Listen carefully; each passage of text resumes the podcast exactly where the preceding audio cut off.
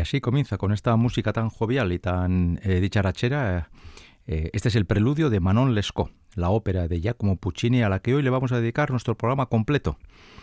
Ya hemos repasado en anteriores eh, citas, algunas ya perdidas en el tiempo, hemos repasado algunas de las óperas de Puccini más conocidas, Tosca, Butterfly, Turandot, La Bohème, y poco a poco vamos caminando en este peregrinar por distintos títulos, y hoy toca Manon Lescaut que fue la primera ópera de Puccini que tuvo éxito popular y que digamos que fue eh, su punto de salida para que Puccini se convirtiera en lo que más tarde sería, que sería el heredero legítimo del éxito de Giuseppe Verdi. Manon Lescaut está estrenada en 1893, cuando Verdi aún vive. Verdi ya es eh, octogenario, morirá en 1901 pero Manolesco, eso, se estrena cuando aún Verdi y, eh, lo que es el movimiento en torno a Verdi está vivo y bien presente. Puccini ya ha hecho algunas óperas, ha tratado de reivindicar ese éxito, pero no lo ha conseguido. Y esta va a ser la primera vez en la que una ópera suya va a conseguir una fama en Italia bastante importante y la gente le verá como posible sucesor. Y más tarde, los títulos que antes he mencionado, Tosca, La Bohème, Butterfly o Turandot, harán de Puccini el legítimo heredero, por lo menos en cuanto al éxito popular de la ópera en italiano. Se levanta el telón después de este breve, muy breve preludio y estamos en Arras, em, en una plaza pública donde paran y donde descansan las diligencias y ahí hay un mare magnum de gente, de personas que van y vienen con maletas, con, con baúles, unos llegan a, van a París, otros salen de París y eso es un entrar y salir de personas que se cruzan y se entrecruzan las más de las veces sin que nadie se fije en nadie. Y en uno de esos carruajes va Manon, una joven de unos 16 años que se dirige a un convento donde su padre ha decidido ingresarla como monja de clausura. Hay que decir que Manon no va nada contenta a esa cita. En el mismo carruaje le acompaña eh, su primo, Lescaut, Así que Manon es Manon Lescaut. Su primo es el acompañante, el hombre que asegura que su prima llegará al convento. Y entre otras personas que van en ese viaje van también, por ejemplo, un viejo que es eh, tesorero del reino, Jérôme de Ravoir, que se ha dado cuenta lo guapa y simpática que es la jovencita que va al convento y que ya le ha echado el ojo. Allá en Arras van a hacer una parada y en esa parada, que, aprovechan para desentumedecer las piernas y dar unos pequeños pasos, Manon Lescaut se va a encontrar con un joven caballero que desde el primer momento le va a llamar la atención. Y este joven caballero es el caballero de Grie. De Grie, desde luego, yo no sé si Manon se va a fijar en él, pero él en ella seguro que sí, porque nada más verla, el pobre va a quedar hipnotizado por esa belleza y por esa ingenuidad que transmite esa jovencita.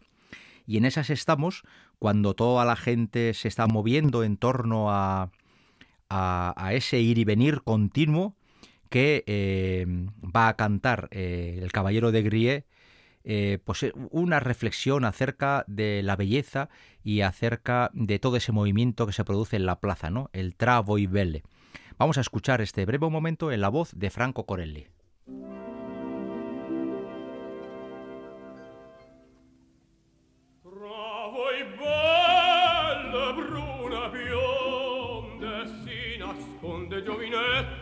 vaga vezzosa dal labbra rosa che m'aspetta. Sei tu bionda stella dilla a me. Quale stato mil destino ed il divino visardente che mi m'innamori che io veggo e adori eternamente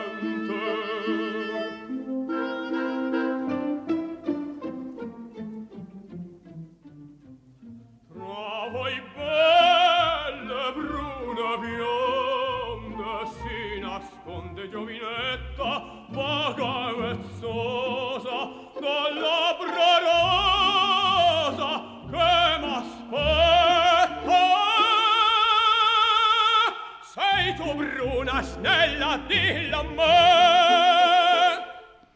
Vemos eh, otra página muy breve, ¿no? Y desde luego hay que eh, convenir en que a Franco Corelli creo que le reconoceríamos la voz entre 3.000 tenores. Tiene un timbre y una forma de cantar para mí tan peculiar, tan peculiar, que creo que es eh, fácilmente identificable. Bien, de Grie ha visto a esta joven, Manon Lescaut, y de hecho, casi sin querer, ha escuchado cómo la intención de la familia de la joven es ingresarla en un convento, y, y él hace pues lo que haríamos muchos, ¿no? Mirar a la pobre y decir, pero, pero ¿a quién se le ha ocurrido semejante barbaridad? Enterrar en vida a una chica tan, tan joven, tan ingenua, tan guapa, en un convento, ¿no? Y se va a acercar a ella y va a hablar con ella. Lescaut, el primo, que se supone que está para guardar el, buen nombre y el prestigio de la familia, tampoco se lo va a poner muy complicado, porque Lescaut tampoco entiende que su prima vaya a ingresar en un convento. Así que le deja eh, hablando con el joven de Grie y él, mientras tanto, está medio negociando con el abuelo ese que va en el carromato, eh, Geronte de Ravoir, el tesorero, un hombre con dinero, y está negociando con él porque el, el viejales también le ha echado el ojo a la chavalita y está queriendo pues enseñar sus armas, ¿no? Y sus armas, sobre todo, es su prestigio social por el cargo que tiene y su dinero. Y van a intentar eh, raptarla, o van a intentar, eh, sí, raptarla, en definitiva, y el joven, eh, perdón, el viejo este pues se llevaría a la joven muchacha como nueva esposa a su hogar. Pero Manon Lescaut al ver a Degrie ve a alguien de su edad, algo mayor él, pero de su edad y de su vitalidad. Y de repente Manon Lescaut ve que a través de Degrie se le puede abrir el mundo. Ya ella ya no se resigna a ir al convento e ingresar allá de clausura para toda la vida. De repente Degrie le hace ver a través de su mirada y de sus palabras que ella es la mujer más hermosa que jamás ha visto y de Grie, en un impulso juvenil totalmente romántico, le va a proponer fugarse con él. Y la joven Lesco va a decir que sí, porque total no tiene mucho que perder. Y en ese momento el, joven caballero de Grie va a cantar, bueno, ha cantado ahora el, tras, tras Travoy Belle, pero la primera página con una cierta densidad, el Dona non vidi mai, que si me permiten, eh, para mí es una página especialmente hermosa, ¿no? No es nada complicada. Para un tenor no es una página complicada. Y yo diría que tampoco es una, una página hermosa en sí. Pero yo no sé por qué, desde que la conocí, esta ópera, hace casi 40 años, esta página siempre me ha resultado especialmente agradable, quizás porque todos, todos en algún momento de la vida, todos los hombres y todas las mujeres hemos deseado cantarle a alguien algo parecido, ¿no? Dona non vidi mai simile a cuesta. Nunca vi una mujer tan hermosa como esta, similar a esta, ¿no? Podemos cambiarlo de mujer por hombre, podemos hacer lo que nos dé la gana, pero esa sensación de que a veces estamos delante de alguien y ese alguien, ya físicamente o ya de cualquier otra índole, es la mujer, la persona más hermosa que jamás hemos visto en la vida, pues eso cuando nos pasa, resulta que a mí, por lo menos a mí, siempre me viene a la memoria esta pequeña área que insisto no es nada difícil, tampoco es espectacular y no suele ser eh, de esas que los tenores canten cada dos por tres, pero yo no podía repasar Manon Lescaut sin escucharla. Vamos a escuchar además en la voz de un tenor que es muy diferente a Franco Corelli, también, en mi opinión, fácilmente identificable, y también, en mi modestísima opinión, el hombre que mejor ha cantado este aria, Carlo Bergonzi. Este es el momento cuando él recita, cuando él piensa en voz alta, como Manón, nunca jamás he visto una mujer tan hermosa.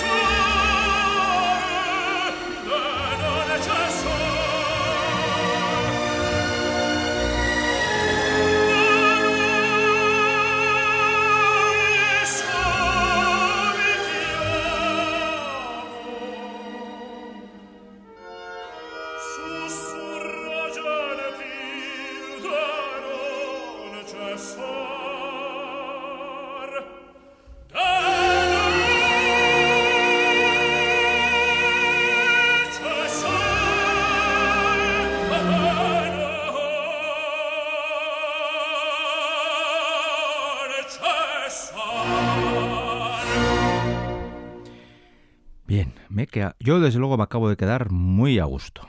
Yo casi casi ya cerraría el programa, pero tengo que estar un ratico más aquí, oyendo más música, que es lo más importante.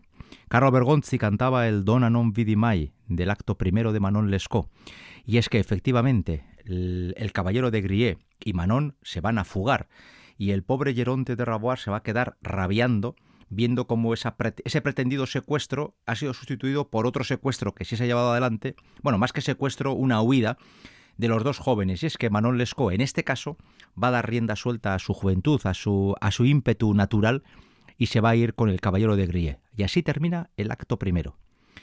Bien, aquí voy a hacer un pequeño inciso que creo que es obligatorio. Todos los aficionados a la ópera saben que Manon Lescaut de Puccini cuenta la misma historia que la Manon de Massenet, de Jules Massenet, que se estrenó casi casi por la misma época, en la última década del siglo XIX. Bien, la Manon de Massenet sigue mm, de una forma mucho más coherente la historia originaria, que es del abate Prevost, sobre la historia de Manon. Mientras que Puccini lo que hace es un salto en el tiempo ahora, para el acto segundo bastante importante.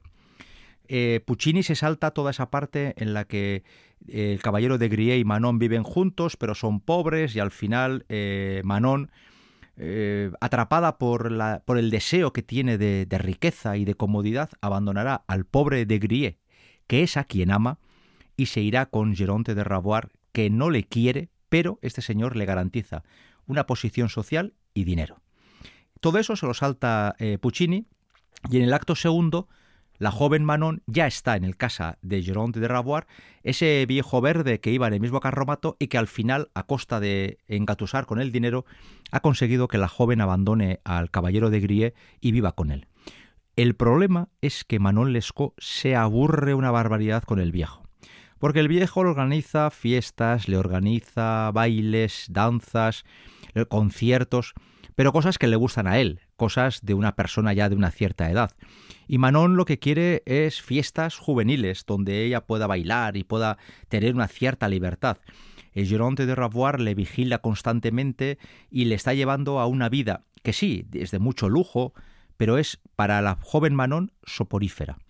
Y por eso, cuando su primo Lescaut se acerca un día de visita a casa del, del millonario y se da cuenta que su hermana se aburre una barbaridad, dirá una frase que es una gran verdad. Una chica joven, en este caso, emparentada con un señor muy mayor que se aburra muchísimo, va a encontrar la diversión fuera de casa. Y al final Lescaut se dará cuenta que Manon, que ha abandonado al caballero de Grie por el dinero y el lujo, en el fondo de su corazón le echa mucho de menos. Y es ahí donde la soprano, vamos a escucharla por primera vez, va a, va a cantar eso de Inquele trine morbide, en aquellos cantos eh, morbosos, eróticos o en aquellos cantos amorosos que se hacían, ¿no?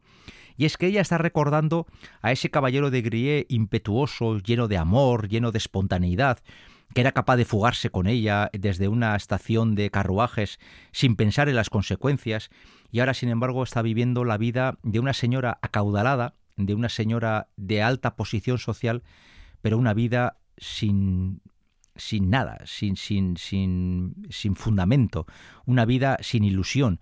Ella cada mañana que pasa está ahí retocándose su maquillaje, probándose vestidos nuevos, oyendo canciones que para ella son aburridísimas, pero en el fondo no hay nada que le produzca ilusión, que le den ganas de vivir. Es en este momento cuando canta Manon Lescaut su primer gran momento que lo vamos a escuchar in quelle trine morbide en la voz de María Calas.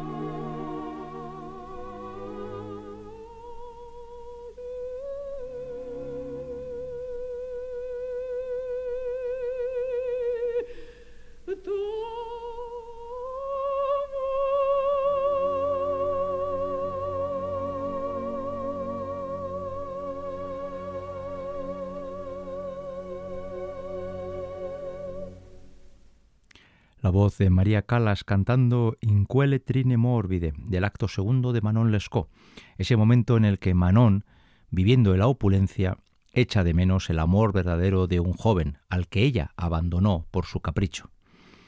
No vamos a oír nada más del acto segundo, pero sí conviene recordar lo que ocurre, que, cómo se desarrolla la trama. Y es que Lescaut, el primo que está de visita, cuando advierte que su prima está profundamente aburrida, va a decidir ir a buscar al caballero de Grie. Este, el caballero de Grie con Lesco, se va a presentar de visita y lo primero que va a hacer es intentar convencerle de que abandone al viejo y se venga a vivir con él. En el fondo ellos dos saben que se aman. La única razón por la que Manon Lescaut decidió no continuar con el caballero fue que este caballero no le podía garantizar una vida adinerada. Además, y lo sabemos también sobre todo por la, por la ópera de Jules Massenet, al padre del caballero de Grie no le ha hecho ninguna gracia eso de que su hijo, un caballero, una persona con, con cierta nobleza, se haya liado con la primera chica que había encontrado en una plaza de carruajes. Eso no le ha gustado nada y ha tomado medidas contra su hijo. De ahí la pobreza de su hijo. ¿Eh?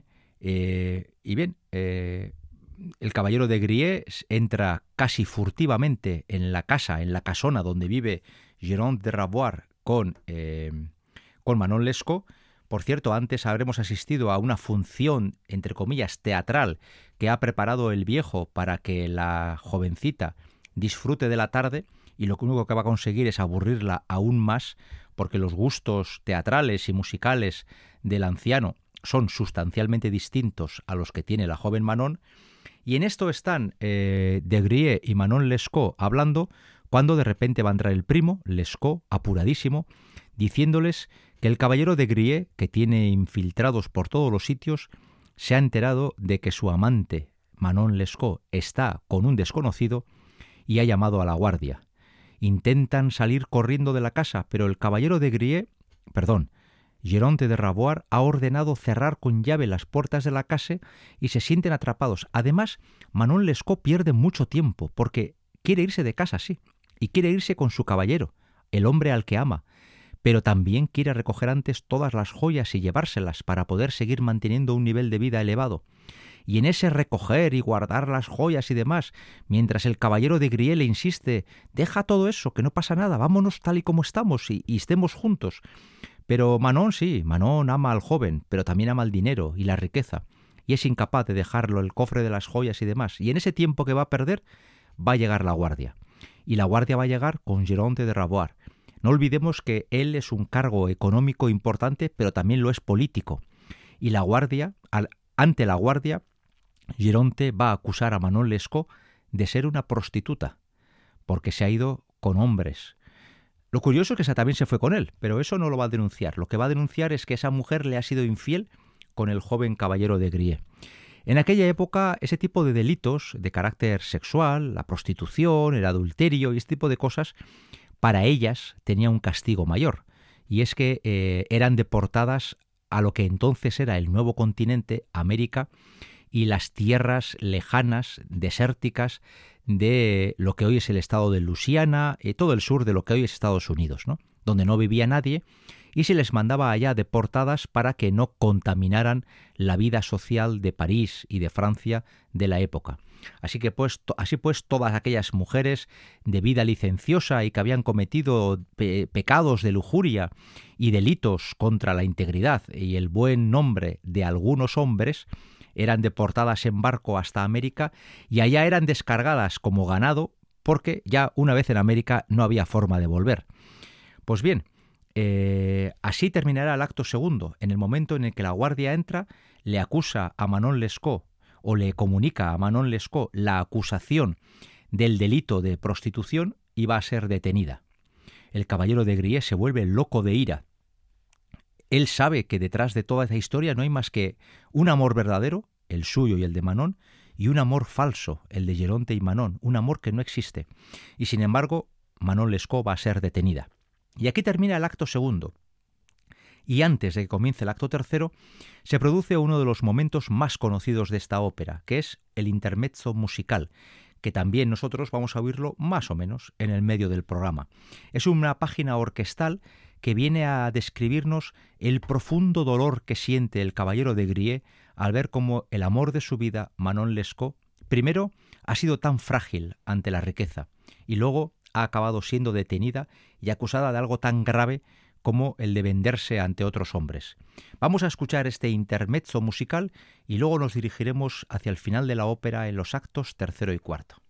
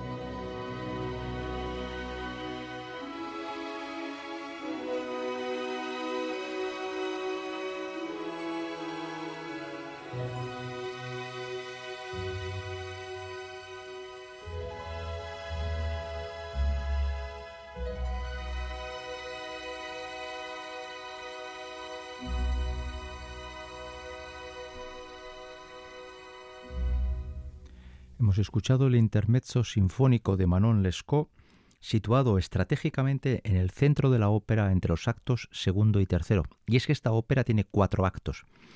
Vamos con el tercero, que es muy breve, yo creo que no llega a los 20 minutos. Y a mí personalmente, dentro de su enorme sencillez, me ha parecido un auténtico prodigio de concisión. En cierta forma me recuerda algo al acto segundo de la Bohème, ¿no? donde el coro tiene una gran presencia y donde todo pasa en apenas unos pocos minutos y todo funciona como un reloj o como un plan perfectamente diseñado. Pues bien, el tercer acto de Manon Lescaut pasa prácticamente mientras el capitán de la guardia lee el nombre de las reas que van a ser deportadas a América, todas por el mismo delito, y mientras él va leyendo eh, los nombres de las detenidas, eh, entre ellos el nombre de Manon Lescaut, eh, iremos viendo cómo eh, de Grie canta su desesperación, Lescaut intenta hasta última hora salvar a su prima y la pobre Manon está totalmente superada por los acontecimientos. Es incapaz de entender y de digerir que está eh, siendo castigada y deportada hasta lo que entonces era un mundo desconocido como es el de América. Em, estamos en el programa 266 en Ópera On. Estamos, esto es Radio Vitoria y esta es nuestra cita semanal con la ópera. John Miquel Careaga en el apartado técnico y un servidor, Enrique Bert, ante los micrófonos, estamos construyendo esta propuesta que gira en torno a Manon Lescaut, la primera ópera de Puccini que consiguió un gran éxito popular, la primera ópera de Puccini de las que podemos decir son grandes entre las de su pluma, las que él compuso. Antes había escrito algunas, Levilly o Edgar, pero hoy prácticamente son ignoradas por los programadores. Y, Manon Lescaut es la primera de las que podemos decir que, eh, escritas por Puccini, alcanzaron la categoría suficiente para que hoy por hoy sea una ópera bastante fácil de encontrar en los teatros europeos. Además, si me permiten el apunte muy personal, es la primera ópera que yo vi en mi vida allá por septiembre de 1983. Va a hacer ya 40 años que tuve la oportunidad de ir a la ópera por primera vez. No elegí el título. Fui a Manon Lescaut porque era la única ópera para la que había entradas. Y no quedaban más que tres o cuatro. Me gasté un dinerito entonces, así como 600 pesetas, que me costó ahorrarlas bastante tiempo. No me enteré de nada, me perdí a los 15 minutos, ya no sabía quién era quién, entonces no había traducción simultánea en el concierto. Y sin embargo, aquí estamos, 40 años después, con la burra a brincos todavía, montados en este, en este arte tan hermoso que es la ópera, ¿no? Y que, por lo menos a un servidor, tantas y tantas alegrías y tantos y tantos momentos maravillosos me ha podido dar. Pues bien, todo esto se inició un, un día escuchando en el Coliseo Albia de Bilbao Manon Lescaut, allá por el 83. Pues bien, del acto tercero vamos a escuchar el final, que es también una parte bastante conocida de la ópera. Los eh, Manon Les, perdón, Lescaut, el primo, ha intentado sobornar a los guardias, a los guardias del barco, para que le dejen escapar a Manon. El caballero de Grie está casi convencido de que el plan va a salir bien, pero a última hora algo falla. Y resulta que los guardias se oye un tiro, se oye otro tiro, los guardias salen corriendo y al final Manon Lescaut no puede escaparse y es subida al barco eh, barco que le va a conducir desde el puerto de Le Havre en Francia hasta América. Es un viaje sin vuelta. Eh, el caballero de Grie está desesperado, desesperado porque va a perder al amor de su vida. Y al final toma una decisión, otra repentina. En el acto primero tomó una decisión inmediata y fue la de fugarse con Manon, sin pensar, y ahora va a hacer exactamente lo mismo. Sin pensar en las consecuencias, se va a dirigir al capitán del barco y al capitán del barco le va a decir, si no puedo escaparme con ella, llévame a mí a América. El capitán se va a quedar asombrado. Veo, ¿cómo? ¿Que quiere usted venir a América? Si, si va, usted no vuelve, sea es para quedarse allá. Y en ese momento, además, a las tierras a las que iban, a la zona de Nueva Orleans, no hay nada, era todo un desierto. Y el caballero de Grie lo tiene muy claro. Si tiene que ser así, que así sea, pero yo quiero ir con Manon a donde sea.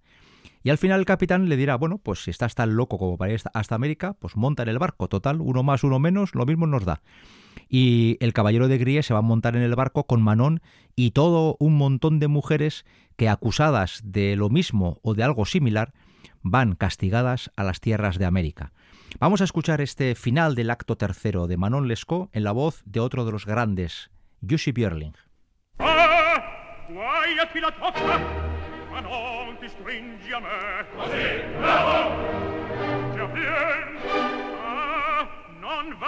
Ah, Evviva me costei nessun strapar potrà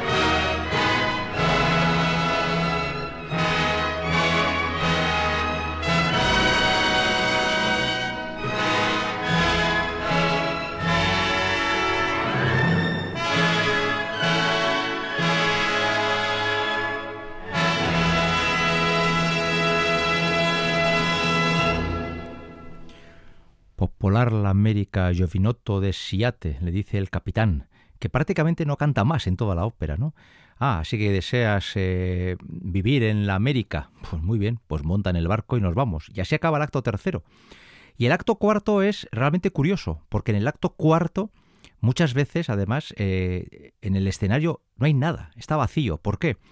Porque el acto cuarto solo cantan Manon y De Grie. Bueno, no solo cantan, solo están en escena los dos. Nadie más aparece en el acto. Y es que los dos están en el desierto de Nueva Orleans. Están buscando desesperadamente una, una, población británica de la colonia que les permita vivir, pero no encuentran ese, ese fuerte, no encuentran ese establecimiento británico. Y Manon está destrozada, está rota. Está rota físicamente por el calor, por el cansancio, pero también se siente muy mal porque se da cuenta que todo lo que está viviendo ella y lo que está haciendo vivir al caballero de Grie ha sido producto de su carácter eh, bastante caprichoso y de sus eh, decisiones equivocadas. Así que en un momento dado de Grie va a dejar a Manon sola en el desierto porque está queriendo encontrar agua y encontrar ese pueblo maldito que están buscando. Y cuando ella se queda sola en el desierto y empieza a entender que va a morir joven, canta lo de sola perduta, abandonata. Sola, perdida y abandonada estoy aquí, en medio de la nada. Vamos a escuchar este fragmento que ya nos lleva, nos dirige prácticamente al final de la ópera, en la voz de una soprano que no ha venido mucho a este programa y sin embargo eh, pasa por ser una de las artistas más grandes del siglo XX, Magda Olivero.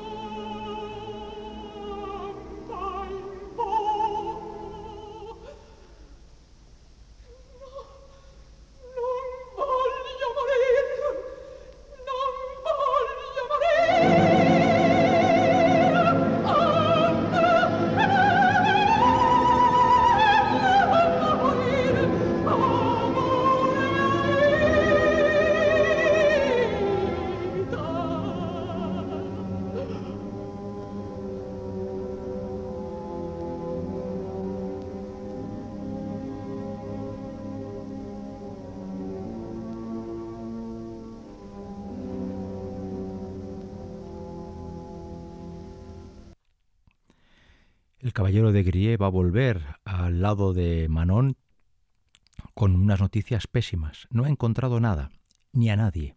No hay pueblo a la vista, ni hay agua. La situación es desesperada. Y Manon y el caballero de Grie van a entrar en lo que es el último diálogo antes de la muerte de ella. Y es que ella, lo acaba de cantar ahora mismo, eh, lo ha entendido perfectamente. Su muerte es inevitable. Y ella, en esta última conversación que va a tener con el caballero de Grie, va a hacer una lectura de su vida y le va a pedir perdón. Perdón porque, en cierta forma, ese castigo que están viviendo los dos en el desierto de Nueva Orleans no es sino producto de una vida caprichosa, de una vida llena de vanidad y llena de, de deseo de apariencia y de lujo y de categoría social y económica y Manon Lescaut se siente culpable porque ha arrastrado al caballero de Grie hasta América, también para darle al caballero una vida sin futuro, porque él tiene muy difícil volver y muy difícil recuperar su estatus social y económico en Francia. Pero el caballero de Grie no quiere oír nada de eso. Lo único que quiere es darle fuerzas para que continúe adelante, para que no muera en sus brazos. Inevitablemente, y como hemos de imaginar, inevitablemente Manon Lescaut va a acabar falleciendo en los brazos de su amor y éste solo va a poder terminar la ópera maldeciendo toda la situación vivida y llamando, implorando a Manon que no le abandone. Así termina eh, la ópera, esta ópera que se estrenó en 1893, estamos ya tocando la puerta del siglo XX, un siglo XX que Puccini lo vivió con bastante intensidad, no olvidemos que dentro del siglo XX Puccini estrenó óperas como, eh, bueno, toscas de 1900, pero ya en el siglo XX, Madama Butterfly, La Fanchura del West, Il Tríptico o eh, Turandot, que fue su última ópera, ¿no? Obras que estrenó en el siglo XX y que no hicieron otra cosa que acrecentar la fama de un compositor que cuando estrena Manon Lescaut en 1893 empieza a ser considerado como una posible alternativa a, continuar la estela, la labor, el trabajo hecho por Giuseppe Verdi.